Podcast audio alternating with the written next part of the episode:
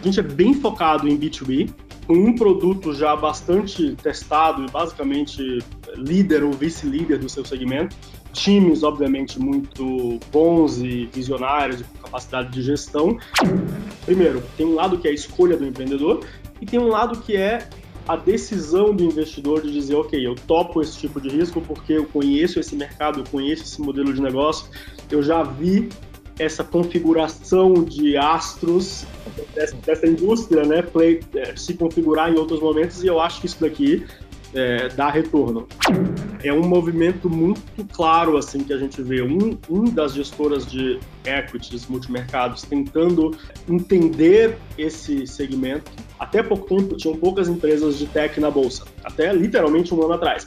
Então existia um desafio de entender mais a fundo os modelos de negócio, os modelos de incentivos, o que fazia alguém poder chegar é, realmente mais longe, ter acesso a esse deal flow num estágio anterior e, de fato, é, uma, é, um, é algo muito colaborativo. Esse é o podcast do Café com o Investidor, apresentado por Ralph Manzoni Jr.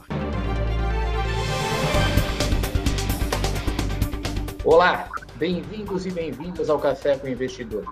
Eu sou Ralph Manzoni Júnior e hoje eu converso com João Brandão. Ele é sócio da Bride Juan, uma gestora de venture capital recente que acabou de captar 200 milhões de reais com uma tese de investimento em empresas tech B2B. João, é um prazer recebê-lo aqui no Café com o Investidor. Prazer estar aqui, Ralph. Muito obrigado pelo papo. Vamos conversar. Vamos lá, então. Me conta, João, como começou a Bride Juan? A Bride Juan começou no final de 2017. Eu trabalhava já nesse mercado de private equity, venture capital e M&A há oito anos. É, e eu estava, havia cinco anos que eu estava focando muito nos investimentos uh, em M&A, na verdade, num, num, processo ajudando empreendedores ali de empresas entre 10 e 50 milhões de receita nos seus processos de, de saída e eu tive um clique muito forte em algum momento que uh, o que a gente estava vivendo no Brasil, de um momento de taxa de juros decrescente, do mercado de tecnologia se desenvolvendo muito, não fazia muito sentido estar é, na posição que eu estava. Eu percebia que é, eu estava participando de um pedaço muito curto da, da história de empresas que poderiam ser, na verdade, muito maiores.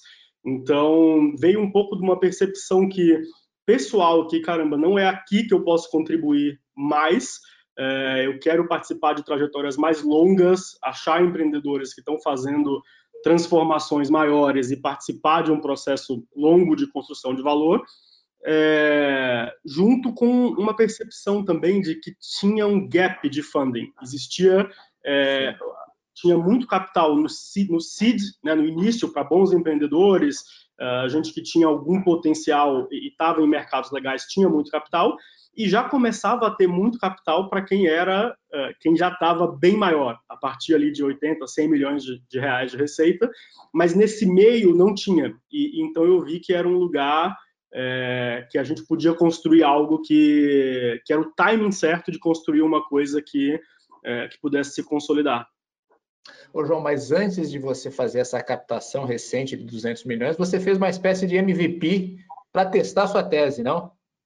Exatamente. A gente começou, uh, no início a gente fez um primeiro veículo super pequeno de, de 9 milhões de reais. É, eu trouxe pessoas próximas, eu digo que são os melhores investidores que eu tive, que eram aqueles que acreditaram é, pouco, né? a gente estava começando ali.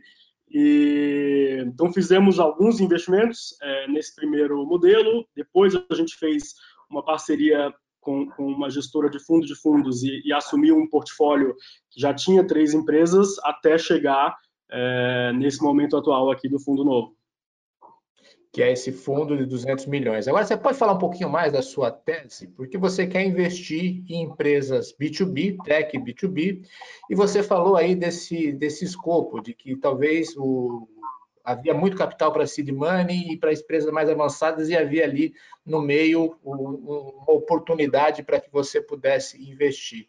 É, qual é o tamanho do seu cheque? Existe um cheque padrão que vocês estão fazendo nessas empresas? Sim, o cheque ideal é por volta de 25 milhões de reais. É, pode ser um pouquinho menor e pode ser, na verdade, bem maior. Até para dar um exemplo, ano passado a gente chegou a pôr um term sheet de 220 milhões, é, onde a gente captou, pré-captou com, com, os nossos investidores uh, esse valor, eles estavam praticamente assinaram junto com a gente o term sheet. É, acabou que, como o mercado está muito aquecido, principalmente os, também o, o de IPO, é, a empresa decidiu ir, ir direto para o IPO, mas esse é o tipo de coisa que a gente gosta de fazer. Então, teses maiores, mais estabelecidas, onde a gente que cumpram ali um pouco do nosso uh, do que a gente quer ver nas empresas, a gente pode fazer cheques bem maiores, trazendo junto é, os investidores que já estão com a gente no próprio fundo. A gente levantou o fundo muito nessa tese, na verdade, de é, ocupar uma, um, um, buraco que existe é, de funding, é, usar da experiência que a gente tem para isso, mas é, poder fazer cheques maiores também, trazendo é, no case by case o, o, os cheques aqui do, dos nossos parceiros. Tá, mas como você faz? É, você falou que o cheque ideal é 25 milhões e você colocou um term sheet de 220 milhões, é quase 10 vezes o teu cheque ideal. É, isso é um caso mais excepcional, tá? Foi mais para dar o exemplo. Mas, de fato, o que a gente faz é, a gente põe uma parte pelo fundo, que é os, os 25, 30, no máximo 40, e a gente cria uma SPV, um veículo especial, que Sim. pode ser o TIP, que é o modelo que a gente trabalha, para trazer é, os investidores que a gente já tem e a gente apresenta a tese, isso muito validado com o empreendedor, né? Olha, é um cheque maior do que a gente costuma fazer, eu acho que tem, a gente consegue é, cumprir isso, e antes do term sheet eu já vou te dizer se eu tenho ou não é, essa capacidade, mas é mais um exemplo para dizer que a gente realmente pode olhar a partir daí. Então, 20, 25 milhões é ideal, mas a partir daí a gente pode participar. E qual é o teu alvo, João? Que empresas você está buscando? É, quais são as características dessas empresas que você quer investir? Sim, uh, a gente é bem focado em B2B, é, então empresas de tecnologia é, no modelo B2B, com um produto já bastante testado e basicamente líder ou vice-líder do seu segmento, uh, times, obviamente, muito, muito bons e visionários, com capacidade de gestão, e a gente tem algumas outras coisas é, que estão talvez uma, uma, segunda derivada ali de um, da análise, que é tem um elemento de opcionalidade. Então, o que, que essa empresa já criou é, além do seu, do seu produto carro-chefe, que ela já está para lançar, quer dizer, o que, o que já lançou, mas ainda não escalou, porque a gente percebeu que é, para uma empresa que tem um produto muito forte, um carro-chefe, para ela entrar numa nova avenida de crescimento, isso demora em média dois anos. É, seja um novo, uma nova geografia ou um novo produto, um novo segmento de clientes. E se isso já está, de alguma forma, se ela já começou e já andou parte desses dois anos, é, isso para nós tem muito valor. Significa time to market, é, menos risco e mais é, uma avenida de aceleração ali de crescimento. E a outra é uma dinâmica de uh, sofisticação, vamos dizer assim, de modelo de negócio. A gente investe muito em B2B, muitas delas são empresas de software, com um FII é, recorrente, o que é um, um excelente modelo de negócio, uh, mas a gente olha o que, que dá para fazer para transformar isso num modelo ainda mais, é, mais forte perante os clientes. Então, é criar um ecossistema, é, construir alguma espécie de marketplace ou de e-commerce B2B em cima do, de uma plataforma de software, é, algum tipo de receita financeira. Então, é, quais são os planos do empreendedor para é, gerar um modelo ainda mais sticky e escalável? É, são, são critérios ali para a nossa análise. E hoje, qual o tamanho do seu portfólio? Você poderia exemplificar essa tese citando algumas empresas que você já investiu? Se eu não me engano, seu portfólio ainda é um portfólio pequeno, mas a ideia é você ter um portfólio bastante concentrado. Exatamente. A gente faz poucos investimentos é, e, e, assim, a gente tem três do primeiro veículo até agora, que é a Mandae, a Stiling é, e a Involves, Uh, e a gente tem nesse novo fundo, bom, no, no, fundo que eu te falei que a gente assumiu junto com o fundo de fundos, é, tem três empresas, uma delas é a Daitan, a gente até fez, é, anunciou aqui a, uma, a saída essa semana para uma empresa chamada Encora, e, e, temos no novo fundo já mais duas empresas, que é a Gumer e a VU Security. Posso falar Falando um das Isso, vamos falar desse, desses dois investimentos recentes, tanto a Gumer quanto a VU Security. É, o que, que levou você a investir nessas empresas? Vamos falar de cada uma delas, então. Sim, Gumer. Gumer é, é uma, eles têm uma solução para restaurantes é, na indústria de food service, então uma solução de cardápio digital que antes da pandemia era muito voltada para o físico, né? então cardápio digital em totem, tablets uh, e QR Code dentro da loja, e uh, que a gente já gostava da tese, já nos parecia um caminho unit economics muito sólidos, é, time muito forte, era um time de engenheiros todos saindo é, da UFSCar, muito é, com uma cultura muito forte, você sentia muito a alma da empresa.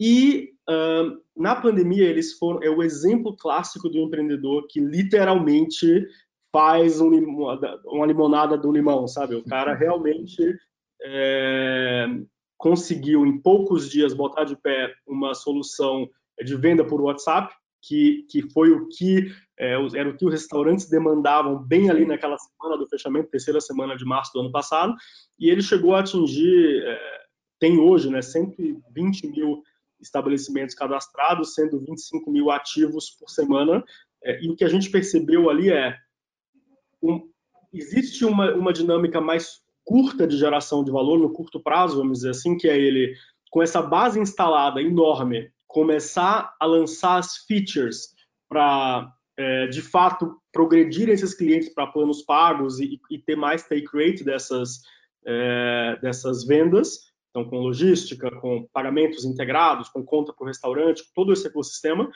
E o segundo é participar mesmo de uma jornada de digitalização dessa operação dos restaurantes que, é, que até então não existiu. que existe é, é, o software de PDV, que na nossa visão é um mercado mais comoditizado, com ticket médio mais baixo, é, e segundo os marketplaces, iFood, Rappi, que é um bom business para o marketplace, ajuda também o restaurante, mas só isso não é suficiente para o restaurante. Ele precisa ter acesso aos seus próprios dados e a uma jornada de relacionamento com o seu cliente, que é o que a Gumer é, pode trazer para eles e está trazendo. Então, foi por isso. Mas eles acabam competindo com iFood e Rappi ou eles são apenas uma camada para fazer essa integração com iFood e com Rappi? Eles são complementares. Na verdade, imagina que o iFood e o Rappi eles trazem para o restaurante tráfego e, e é, chega ali uma, uma venda mágica, né, vamos dizer assim, e ele consegue é, entregar o que é muito legal. Só que muitos restaurantes, muitos daqueles clientes já são clientes do restaurante, conhecem a marca, visitavam o restaurante presencialmente antes da pandemia, vão voltar a visitar. E para essas pessoas com quem o restaurante tem um relacionamento, pode fazer sentido para o restaurante, talvez não faça sentido pagar uma comissão tão alta como ele paga, é, como ele não, como ele pagaria para um cliente que ele não tem. Então, a gente entende que nessa jornada de amadurecimento do setor, o marketplace vai conviver e vai ser muito forte, mas o restaurante também vai ter uma estratégia de é, utilizar mais, conhecer mais o seu cliente, promocionar mais de forma direta e poder é, ter uma margem maior nesse segmento que já são os seus clientes cativos. Tá, ele quer eliminar, então, o intermediário que sejam esses marketplaces para fazer um atendimento direto ao cliente. Isso, dentro do segmento de, de clientes que já são fiéis para ele e que ele já tem um relacionamento ativo. Então, eu diria que vai conviver, tá? No longo tá. prazo, a gente dessa maneira. Nos Estados Unidos está acontecendo assim. Então, você tem, de um lado, grandes marketplaces uh, como Uber, uh, Uber Eats, DoorDash, etc., e empresas que estão fazendo exatamente o que a Uber fez isso, aliás, foi muito interessante perceber. A gente não conhecia esse case de uma empresa chamada Olo Inc. E durante o processo de diligência foi que a gente viu que ela estava fazendo IPO, um business super interessante, muito parecido com a Goomer. E, e a gente vê que isso vai, de fato, tende a conviver ali, os dois modelos. E o caso da VU, VU que é um investimento recente que você está fazendo? Sim, a VU é um negócio de é, segurança digital e também, por que não dizer, de experiência digital, porque em qualquer negócio de um, de cybersecurity ou de segurança, né? Se você quer ter uh, o, a solução de onboarding, de cadastro mais segura possível, o, login mais seguro possível, você pode colocar muitas camadas de autenticação. É, a questão é que você vai ter uma experiência muito pior para o consumidor.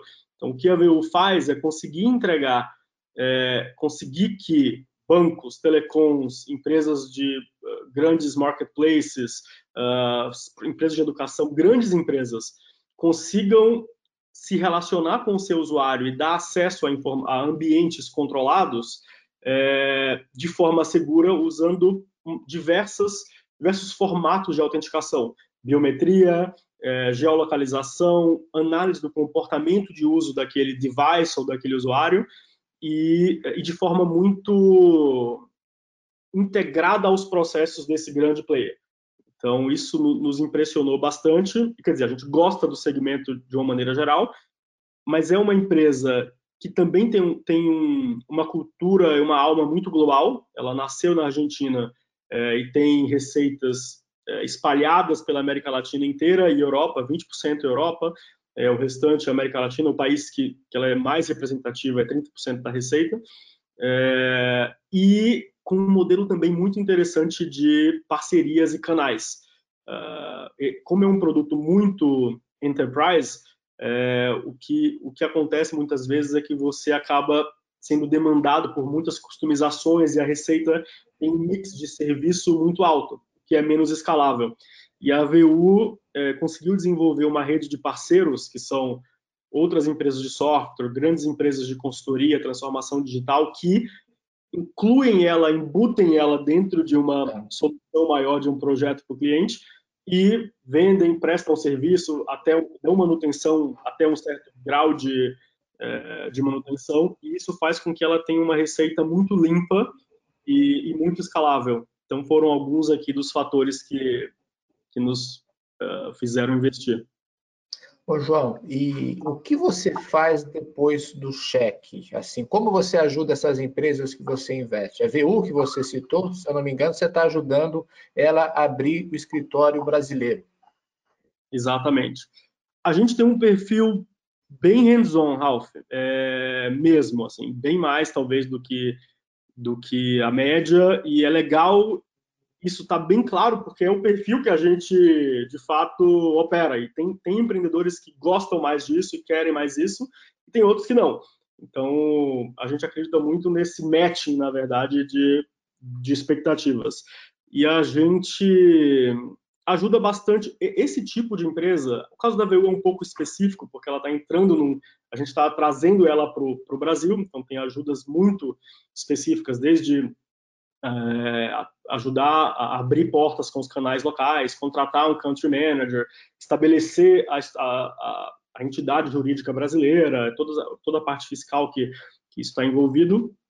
Uh, mas, no geral, gente, nesse estágio que a gente entra, as empresas têm, estão em alguns momentos, começar a internacionalizar, começar a olhar algum target de aquisição, é, começar a ter uma disciplina de planejamento financeiro mais é, acurada é, e, e, de análise de uso de capital e trazer muitas vezes algumas uh, peças, algumas pessoas para posições chaves na empresa que, uh, que em geral, os times são super comprados, vieram desde cedo junto, é uma cultura maravilhosa, mas às vezes falta alguém que já tem mais experiência é, naquele estágio de empresa, que já fez isso bem feito em algum lugar e pode trazer o playbook, né, o modelo. Sim. Então, a gente ajuda muito nessas definições. É, então, obviamente, participa do conselho, mas também tem sempre algum follow-up muito ativo é, acontecendo, seja nesse pipe de aquisição, seja nesse pipe de contratação ou de modelagem e, decisão ali de, de uso do capital. É, eu ia te perguntar se você participava do conselho e você já me respondeu, mas isso é um pré-requisito para investir? Você sempre quer estar no conselho?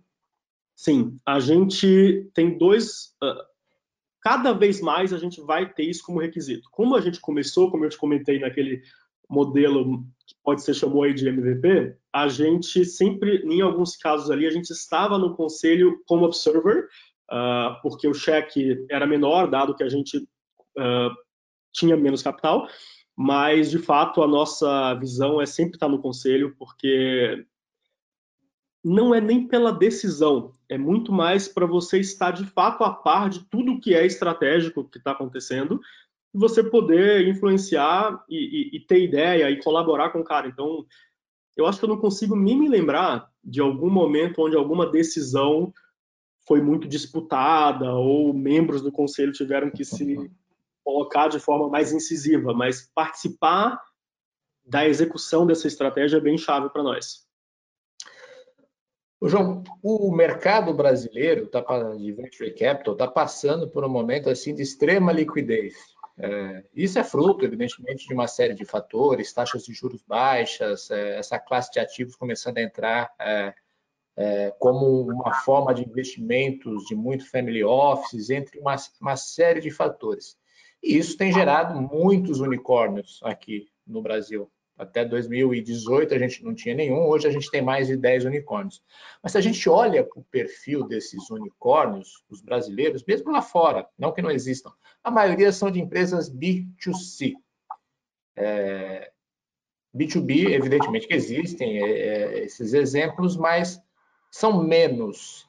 Tem espaço para um unicórnio brasileiro B2B dentro da tese que você está desenvolvendo? Com certeza. Eu acho que se você olhar é, historicamente, se você olhar no mercado aberto, é, é mais, é, o B2C ele vem primeiro. A experiência, esse novo modelo, essa experiência nova, é, essa, se for pegar num plano bem, bem mais abstrato, assim, as, as tendências sociais elas impactam as pessoas, as expectativas, e isso gera é, expectativas novas que as empresas precisam atender de alguma maneira. Então, é mais comum que essa inovação comece é, no plano B2C, que são as empresas tentando responder a essa demanda é, que o consumidor tem. Por outro lado, esse mesmo consumidor também é funcionário em algum lugar. E ele Sim. tem essa, e essa demanda por soluções mais ágeis, de, com uma usabilidade melhor, com uma com maior eficiência, com mais fluidez, ela é, totalmente existe na mesma pessoa. Então, com certeza tem espaço. Nos Estados Unidos, esse movimento aconteceu também muito forte no B2B é, e vai acontecer aqui. A gente já tem alguns exemplos, né? talvez mais de Technology Enabled Commerce uh, Solutions, né? como, como Stone ou outras, outras empresas aqui, mas pode, pode apostar que que o B2B vai chegar e a gente, a gente vai participar disso aí. A Vtex é um exemplo de unicórnio que atende empresas é, B2B. Exatamente. ClearSale é, é um unicórnio que a gente não, não, não, sabe que é, porque quase não captou, mas... Vai abrir capital agora. Agora é um case que eu tive o prazer de participar é, no passado, e então é, as coisas vão acontecer. Vamos falar, João, um pouquinho da sua trajetória pessoal. Você já até comentou rapidamente aí no começo, na introdução da sua apresentação, que você participou aí de uma, de uma, de uma, uma fase em que você estava muito M&A. Mas você tem uma longa trajetória em private equity. Você pode contar um pouquinho aí por onde você passou, o que você fez no passado? Posso sim. Vou só, antes disso, Ralf, estava perguntando se me permite voltar claro. no passado. Estava falando de momento do que o momento ele é realmente muito interessante, muito, muito é, extraordinário. A gente que está nesse mercado há 12 anos, no meu caso, é, tá vendo, então, assim, essas empresas que fizeram IPO no Brasil, a maior parte delas passou por a gente ou pelo meu sócio, é, no fundo que ele trabalhava em algum momento, é, e a gente vê esses caras chegando é, ao IPO é muito legal. Isso, esses IPOs não só trouxeram, mostram que, bom, é possível ter um exit via um IPO, é possível para o founder permanecer como controlador, como CEO, porque ele não precisa dar exit para os investidores só via o movimento com estratégico, ele pode se perpetuar ali como, como empresa é, via, via o mercado de capitais. E mudou também a forma como se dá liquidez para os outros ativos. Então, antes, se você pensar M&A para a empresa de tecnologia no Brasil. A Lynx era muito ativa, a TOTUS era um pouco ativa e acho que mudou bastante seu modelo mas antes se comprava a carteira, assim. Você queria comprar alguém, ah, você é forte num software de posto de combustível, bom, então eu vou comprar aqui para trazer seus clientes para dentro. Mas eram, eram empresas que talvez o founder não se via tendo tantas opções é, na mesa. E agora, esse movimento recente é, de, de, de, IPOs e, e, essa transformação que a gente está passando faz com que se olhe para M&A da forma justa, correta, que é não, se eu vou entrar nesse segmento, é, eu, eu quero ter uma solução de logística para e-commerce, eu quero a melhor marca, o, o, time que vai me ajudar a construir isso da melhor maneira, o cara que está crescendo mais, e ali eu vou ter que pagar por isso, porque é alguém que poderia também captar, ou, ou, tem opções, e aí se eu quero, se eu vou entrar nesse segmento e eu quero o melhor ativo, eu vou ter que é, fazer algo compatível. Acho que isso é o caso também de TOTS com RD, é, e, e, outros exemplos de, de, M&A, de maiores que estão acontecendo e já aconteceram. É, então, acho que tem esse primeiro ponto da liquidez. Tem um outro ponto que é do VC está entrando como uma classe de ativo. Acho que você falou muito bem. É, os family office, os fundos de fundos, os bancos no geral, estão começando a enxergar isso como ok, faz, faz sentido eu ter um pedaço da minha alocação nesse, nessa classe de ativo. Isso é algo perene, que, que, dá um retorno. A gente tem um ecossistema de, de gestores para fazer isso. E, e, é um movimento que, ao meu ver, ainda está começando, honestamente. Então, eu vejo isso é uma coisa que a gente faz muito, que é de participar um pouco desse processo de educação dos family offices, então de Sim. pegar mais na mão e mostrar realmente como é que a gente analisa, como é que a gente gera retorno e tudo mais. É, a gente vê muito interesse.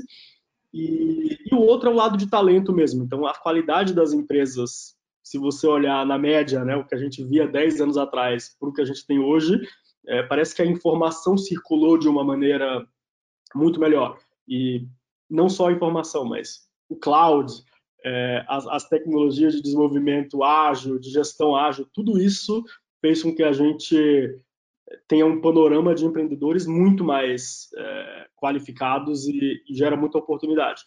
É, então, tá. tudo isso é o lado bom. O, o, lado que também é bom, ao meu ver, mas que pode ser visto como mais desafiador, é que a gente vai começar a ver um pouco de separação assim do joio do trigo, ao meu ver, em termos de é, o mercado está amadurecendo, a gente tem agora essa infraestrutura, esse ecossistema, e, e esse vintage atual, então os, os fundos que estão sendo captados agora e as empresas que estão sendo investidas agora, eu acho que a gente vai ter muito mais assim separação entre okay, quem entregou e quem não entregou, Sim. porque é, o mercado está aquecido, a entrada é, não é mais tão uh, em termos tão favoráveis nesse pêndulo ali investidor é, empreendedor e então acho que vamos vamos ter aí um momento de muita ebulição e a gente vai ter daqui a pouco um mercado de fato mais maduro é, com alguns players já mais estabelecidos. A competição por deal vai ser muito mais intensa porque há muito mais competidores e muito mais dinheiro, o que faz com que às vezes vocês tenham que entrar em investimentos com valuations maiores do que eram anteriormente. Exatamente. E aí é que eu acho que a experiência, é, a, a, capacidade de entender algum nicho específico e poder tomar esse tipo de risco vai contar cada vez mais. Né? Então, o que que, primeiro, por que, que um empreendedor iria com. Tem um lado que é a escolha do empreendedor e tem um lado que é a decisão do investidor de dizer, ok, eu topo esse tipo de risco porque eu conheço esse mercado, eu conheço esse modelo de negócio, eu já vi essa configuração de astros é, dessa, indústria né, play, é, se configurar em outros momentos, e eu acho que isso daqui é, dá retorno. Tem um pouco disso. É, e tem uma outra tendência que a gente acabou não comentando, que é a questão de muitas gestoras que investiam em IPOs ou em empresas abertas, como, começando a se posicionar no pré-IPO, porque estão começando a ver que para obter valor, faz mais sentido estar tá antes da empresa abrir o capital do que no momento do IPO. Eu sei que você não comenta, mas entre os seus investidores existem muitas dessas gestoras. É, exatamente. É, é um movimento muito claro assim que a gente vê. Um, um das gestoras de equities multimercados tentando é, entender esse segmento. É, então, como que se de fato analisa? Tem poucas empresas, até pouco tempo tinham poucas empresas de tech na bolsa, até literalmente um ano atrás. Então, existia um Sim. desafio de entender mais a fundo os modelos de negócio, os modelos de incentivos, o que fazia alguém poder chegar é, realmente mais longe. É, ter acesso a esse deal flow no estágio anterior e, e de fato é, uma, é, um, é algo muito colaborativo. Eu adoro realmente, é um privilégio ter, ter esses gestores é, como, como parceiros e, investidores, porque é uma via de mão dupla. A gente ajuda nesse processo de, de entendimento e eles também nos dão essa visão do, do, do IPO, do, do é, da empresa listada, do que estão buscando, do que está acontecendo meio que nos, nos boards aí das empresas listadas. É, e isso é bem rico. Então, está acontecendo esse movimento mesmo. E é por isso que eu, que eu acho, Ralph, voltando ao, ao, ao foco nosso em termos de momento, né? Esse gap de funding. Cara, se você tem 100 milhões de receita, você hoje está captando. Você pode eventualmente é, ir para um IPO, 100 milhões de ARR, né? Vamos pôr assim, no, no mais no tá. meu mundo, receita recorrente anual. Você pode eventualmente ir para um IPO, você pode captar com as gestoras é, de equities ou, ou multimercado que estão fazendo esse pre-IPO, os fundos de fora olham para você e Uh, e os típicos fundos mais later stage, mais consolidados, do tipo GA, uh, Riverwood, Warburg Pincus, também uh, são players bem ativos nesse segmento. Então, você tem uma. O cenário é bem positivo. Se você está começando, é, ou num Series Seed ou, ou A, você também tem, é, se você tem um histórico ali legal, pessoal, conhece de algum segmento, também é, tem capital. E nesse meio termo, é, não tem. Você pode pensar, eu vejo muitas rodadas se fazendo com uma composição, assim, o cara que foi o Series A coloca um pouco, traz um organismo multilateral, é, traz uh, um family office junto, que, que é um desafio para o empreendedor gerir um processo muito mais. é, Sim, imagina. Então, a gente vê que a gente está se consolidando ali num segmento para, de fato, é, entregar essas empresas que vão ter essas, essas opcionalidades aí em pouco tempo. Então, depois desse parênteses nem tão pequeno, vamos falar um pouquinho da sua trajetória pessoal. Vamos. É, eu, bom, se eu começar do zero, eu nasci na Bahia, numa cidade chamada Itabuna, é, no sul da Bahia, família, todas tinham pequenos comércios, minha mãe é funcionária pública, e eu vim é, para cá, para São Paulo, é, fazer faculdade, é, fiz Direito e Relações Internacionais, com um ano e meio eu vi que RI era muito legal, me dava uma visão bastante é, bastante ampla de mundo, assim, de sociologia, política, filosofia, etc.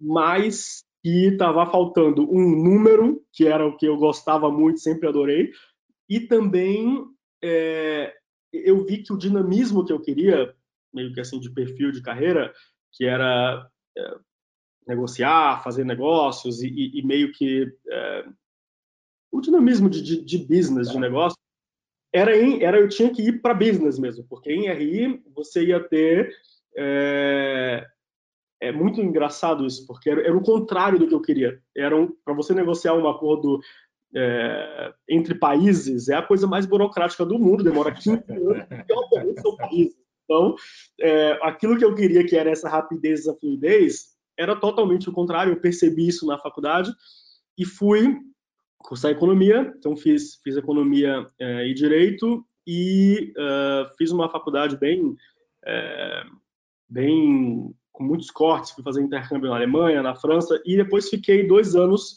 trabalhando no BNP Paribas, é, em Paris e em Londres e até voltar para cá e aí começar de fato mais no mundo de private equity. É, então, comecei em 2009, é, fui trabalhar numa empresa chamada Pacific Investimentos, é, onde a gente tive basicamente três principais fases ali. No início, é, a gente representava aqui no Brasil o fundo de private equity do banco JP Morgan, é, que chama One Equity Partners. Então, eram desde achar as oportunidades, analisar, negociar o deal e eles aprovarem ou não, a gente fazia meio a quatro mãos. É, e aí eram setores diversos, cheques por volta de 100 a 300 bilhões de reais. É, e depois a gente começou a criar uma holding, aí sim, mais voltada a empresas de tecnologia, cheques menores, é, e a gente fez alguns investimentos, entre eles a ClearSale, que eu, que eu comentei, que eu participei, sim. tive o prazer de investir, e, é, e depois, uh, com a estruturação de um fundo que se chamou Inova, eu, na verdade, migrei é, para uma divisão mais voltada para M&A, ajudar os empreendedores com BizDev, estratégia, montar um conselho e, e fazer esse movimento de saída. Uh, e é onde eu fiquei bem ativo. Isso foram quatro anos é, dedicados mais a essa divisão. É, e, em paralelo, começando a fazer os primeiros investimentos anjo. É, é e até eu ter montado a Bridge One. Então, acho que foi um pouco esse processo aí de private equity, é, VC e M&A até voltar, é, até criar a Bridge One. A Pacific, a Inova, é, junto com a Verônica Serra, você trabalhava nessa época? Exatamente, trabalhei, trabalhei lá por sete anos. Foi uma grande escola. Tá. E você está na Fundação Estudar também, atua de alguma forma junto com a Fundação Estudar, que é essa instituição que dá bolsa de estudos para alunos brasileiros nos Estados Unidos ou nas principais universidades americanas, não? Exatamente. Eu sou bolsista da Estudar, então recebi apoio em 2007 é, e recebi depois uma segunda bolsa para ir para a França e sempre fui muito ativo. Adoro, adoro os valores, as pessoas, sou super é, realmente comprado assim com, com a tese. Tive mentores super importantes na minha carreira ali, conheci gente que mudou completamente é o rumo assim da, da minha vida.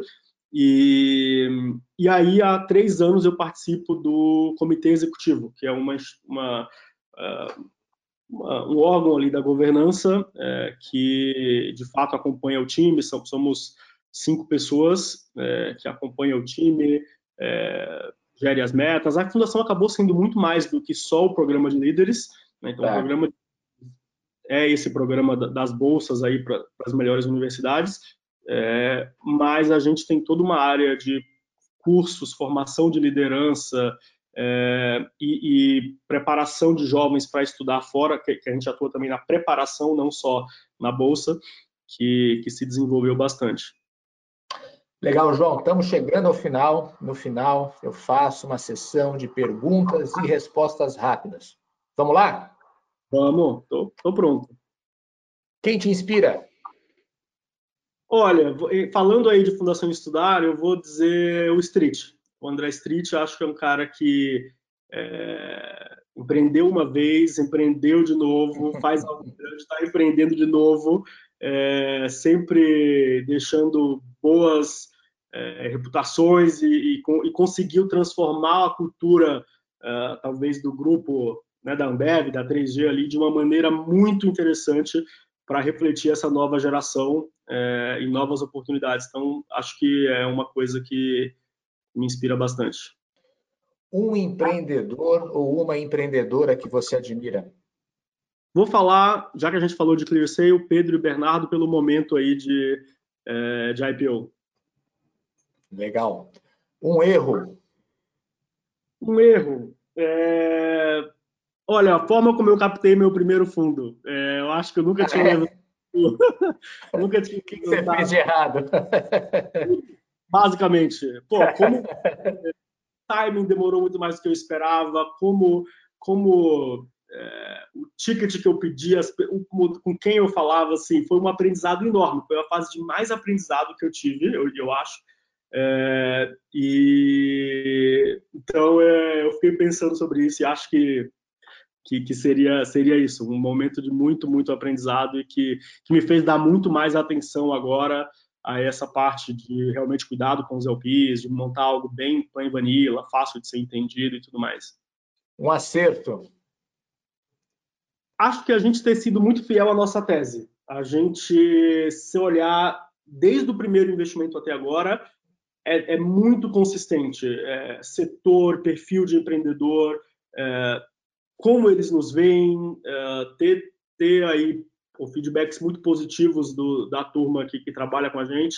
É, então, acho que ter conseguido meio que expurgar aquilo que, que não fazia sentido e que poderia brilhar bastante, parece legal, mas a gente ter sido mais fiel a uma tese. Ah, e, e também a, a, contratação do meu time. Eu acho que quando a gente começou, é um time que está comigo desde que eu comecei.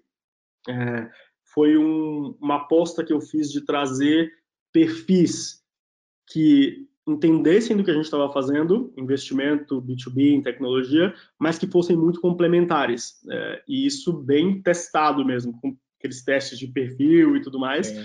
E acho que deu muito certo. É um, é um time que está tá muito junto e, e, é bem complementar mesmo. Um livro, João?